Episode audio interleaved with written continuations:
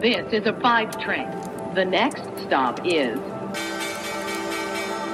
Wall Street. Guten Morgen und hallo zu euch nach Deutschland. Herzlich willkommen zu Wall Street Daily, dem unabhängigen Podcast für Investoren. Ich bin Sophie Schimanski.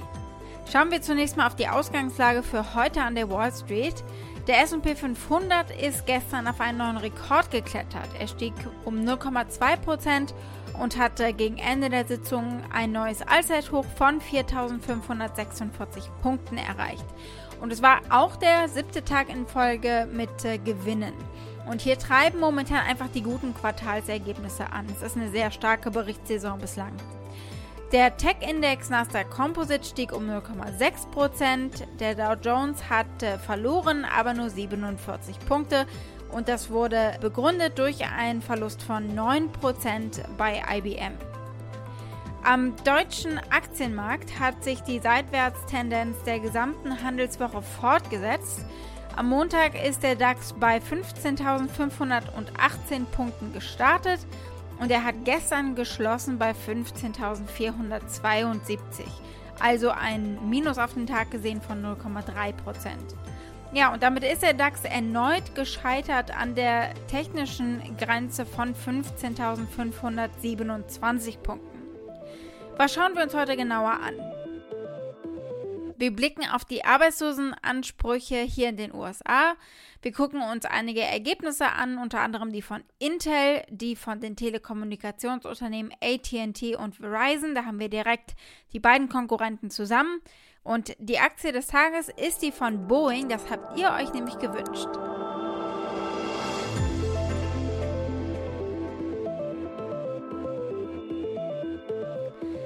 Als erstes mal ein kurzer Blick auf die Arbeitslosenansprüche. Das war jetzt die zweite Woche in Folge unterhalb der 300.000er Schwelle.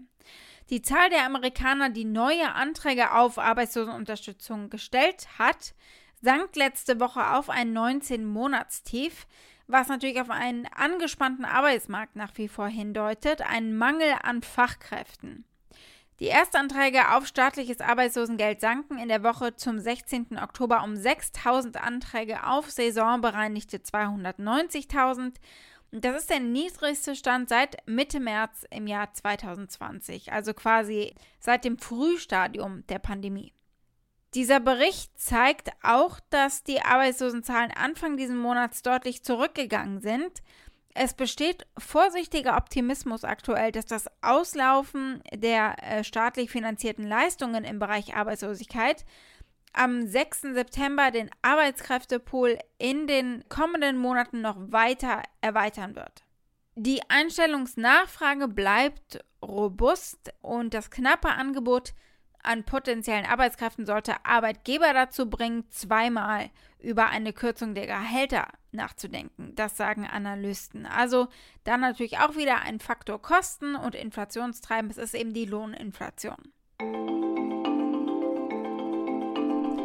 Blicken wir als nächstes auf Intel. Die Aktien fielen am Donnerstag um mehr als 6% aufgrund eines schwächer als erwarteten Gewinnberichts und äh, nachdem das Unternehmen einen branchenweiten Komponentenmangel für sein schrumpfendes PC-Chip-Geschäft verantwortlich gemacht hat. Und dann hat der CFO George Davis noch angekündigt, im Mai 2022 in den Ruhestand zu gehen. Aber gucken wir mal auf die Ergebnisse.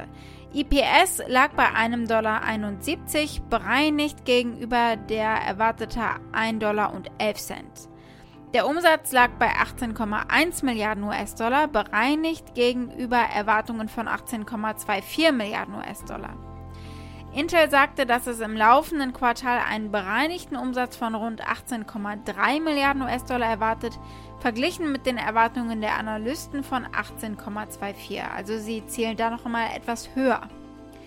Intels größter Geschäftsbereich, äh, die Client Computing Gruppe, ist im Jahresvergleich um 2% gefallen. Äh, und darin enthalten sind eben die Einnahmen aus PC-Chips. Und das ist den Investoren gestern hier sehr bitter aufgestoßen nach äh, börslich und deswegen eben dieses Minus bei der Aktie. Gehen wir in den Telekommunikationsmarkt und gucken wir uns gleich mal die zwei Konkurrenten an. Marktführer ist AT&T und mit denen fangen wir an.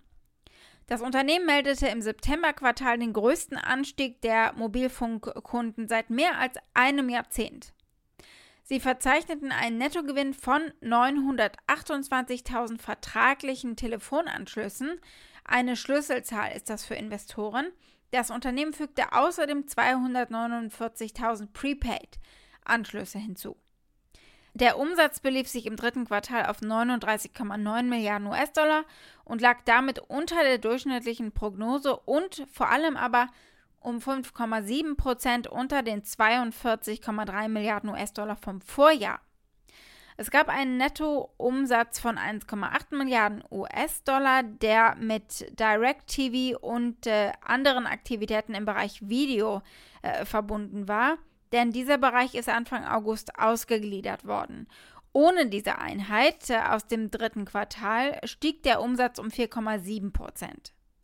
Das relativ kleine Prepaid-Telefongeschäft könnte größer werden, wenn die Aufsichtsbehörden den ausstehenden Kauf von Trackphone genehmigen. Die gehören zum mexikanischen America Mobil SAB. Spannend sind bei ATT auch immer die HBO-Abonnenten. Da gab es etwas weniger als erwartet, 69 Millionen weltweit wir auf die Nummer 2 im Markt. Vor der US-Tochter der Deutschen Telekom T-Mobile US liegt Verizon. Das amerikanische Telekommunikationsunternehmen meldete am Mittwoch einen Nettogewinn von 429.000 Postpaid-Telefonanschlüssen, also das sind die vertraglichen Telefonanschlüsse, und sie verzeichneten Gewinne im dritten Quartal. Die positiven Ergebnisse wurden vor allem durch die beschleunigte Einführung von 5G-Geräten natürlich getrieben. Das Unternehmen meldete im dritten Quartal einen bereinigten Gewinn von 1,41 Dollar pro Aktie äh, im Vergleich zum Gewinn von 1,25 im Vorjahresquartal. Die Umsatzzahlen blieben jedoch im Quartal hinter den Erwartungen der Analysten zurück. Der bereinigte Betriebsumsatz stieg im Jahresvergleich um 5,5 Prozent auf 32,9 Milliarden US-Dollar, verfehlte jedoch die Konsensschätzung von über 33 Milliarden US-Dollar. Die Konkurrenz im Markt ist natürlich riesig und äh, sie gehen in Werbespots wie diesem hier mit Comedian Kate McKinnon auch ganz klar die Konkurrenz an. You know how some carriers give you so little for your older busted phone you just end up living with it? I don't think so. Verizon lets you trade in your broken phone for a shiny new one. You break it, we upgrade it. You dunk it, doggy bone it, slam it, wham it, strawberry jam it. We upgrade it because everyone deserves better. And with plans starting at just $35, better cost less than you think. Ja, und apropos Konkurrenz, T-Mobile US wird seine Quartalsergebnisse am 2. November veröffentlichen. Gucken wir auf die Social Media App Snap. Die Snap-Aktie fiel um 25% gestern, weil die Anleger ganz klar deutlich enttäuscht waren von diesen Ergebnissen fürs dritte Quartal. Der Umsatz des Unternehmens verfehlte die Erwartungen der Wall Street, äh, vor allem weil das Werbegeschäft äh, durch Datenschutzänderungen von Apple gestört wurde. Evan Spiegel, der CEO von Snap, hat diese verbraucherfreundlichen Änderungen noch gelobt im Februar, aber er hat damals gleichzeitig gewarnt, dass sie ein Risiko für die Gewinne im vierten Quartal darstellen. Und äh, genau das ist eben jetzt passiert. Die Datenschutzeinstellungen der iPhones haben das Werbegeschäft von Snap sogar noch stärker als erwartet negativ beeinflusst.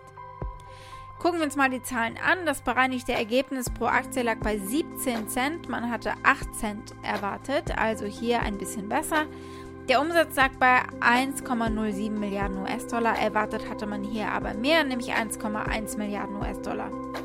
Die global täglich aktiven Nutzer lagen bei 306 Millionen und damit über den Erwartungen. Der durchschnittliche Umsatz pro Nutzer lag bei nur 3,49 Dollar. Erwartet hatte man etwa 3,70 Dollar knapp.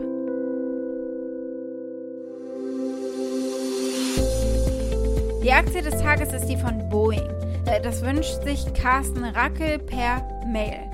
Und äh, er fragt auch nach dem Unterschied zur Airbus-Aktie mit einem positiveren Kursverlauf. Airbus hat innerhalb der letzten zwölf Monate 70% zugelegt, Boeing 30, das mal als Vergleich. Also auch hier immerhin ein zweistelliges Plus, wenn auch deutlich weniger. Aber klar, die Anzahl an Problemen, die Boeing zusätzlich zur Pandemie hat, die hat äh, Airbus auch, diese pandemiebedingten Probleme. Geht es natürlich um das äh, Sperren einiger Modelle nach Abstürzen, die die Flugzeuglieferungen eben verzögert haben und die eine verstärkte Kontrolle der US-Regierung natürlich nach sich gezogen haben. Gucken wir mal, wo Boeing diesbezüglich steht. Boeing hat mit einem neuen Defekt äh, von seinen 787 Dreamlinern zu tun. Äh, das ist der jüngste in einer Reihe von Produktionsproblemen. Das neueste Problem betrifft offenbar bestimmte Titanteile, die in den letzten drei Jahren verarbeitet wurden und die sind schwächer, als sie das eigentlich bei diesen Modellen sein sollten. Die Entdeckung gehört zu einem der Dreamliner-Probleme, wegen denen Boeing jetzt auf mehr als 25 Milliarden US-Dollar Wert an Dreamliner-Jets eben sitzt.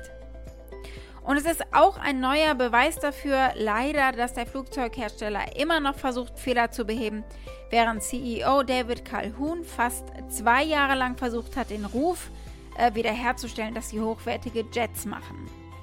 Calhoun hatte in diesem Jahr schon gesagt, dass 2021 ein Wendepunkt sein wird für das Unternehmen. Sie haben sechs Quartalsverluste in Folge äh, verzeichnet, weil die Pandemie die Nachfrage nach Flugzeugen belastet hat. Äh, dann gab es ein positives EPS von 4 Cent im zweiten Quartal und nächste Woche gibt es dann am 27. weitere Zahlen zum vergangenen Quartal. Ja, und da werden wir vielleicht schon mal sehen, ob das jetzt wirklich die Trendwende war. Sie ist äh, dringend nötig. David Calhoun sagt, die Nachfrage jedenfalls ist zurück. I do feel it's an inflection point for a lot of reasons. First and foremost, the, uh, the way the industry came together with the government to keep the uh, industry alive and well for when a recovery eventually returns, I think will play out in the months ahead. Because I believe, at least in this country, in the United States, and a few other domestic markets, traffic really is ready to burst back. And our customers are busy getting ready for it. We are getting ready to support them in every way that we can. And that is right in front of us. Darüber hinaus untersucht die FAA, also die Federal Aviation Administration, die Flugaufsichtsbehörde, die Qualitätskontrollen, die Boeing selbst durchführt. Das Unternehmen räumt ein, dass es Probleme nicht gelöst hat bislang, wie etwa zwei leere Tequila-Mini-Flaschen, die im September in einem der neuen Air Force One Jets gefunden wurde. Analysten gucken momentan recht positiv auf die Aktie. Elf sagen kaufen, drei sagen Overweight und äh, neunmal gibt es ein Halten-Rating und zwei Verkaufsratings. Das Medianpreisziel für die nächsten zwölf Monate liegt bei 272 Dollar. Wall Street. Damit war es das für heute. Ich hoffe, ihr seid nächste Woche wieder mit dabei. Es gibt dann auch wieder einige gute Impulsgeber und Stimmungsbarometer. Zum Beispiel werden es äh, bei mir hier in den USA jede Menge spannender Quartalszahlen werden. Äh, Facebook ist dabei, Twitter, Microsoft, eBay, Ford, Amazon und unter anderem eben auch Boeing. Äh, und bei euch in Deutschland veröffentlicht die Deutsche Bank, äh, BASF und Puma frische Unternehmensdaten. Außerdem werden bei euch auch die Verbraucherpreise veröffentlicht, der IFO Geschäftsklimaindex und das GfK Verbrauchervertrauen. Und natürlich tagt die EZB und gibt uns ein Update zu ihrer Geldpolitik und zur Inflation. Schickt gerne eure Fragen oder Vorschläge für eine der nächsten Ausgaben. Ihr erreicht uns unter wall-street-daily at mediapioneer.com. Habt einen schönen Tag heute noch und ein tolles Wochenende vor allem. Bis Montag, eure Sophie.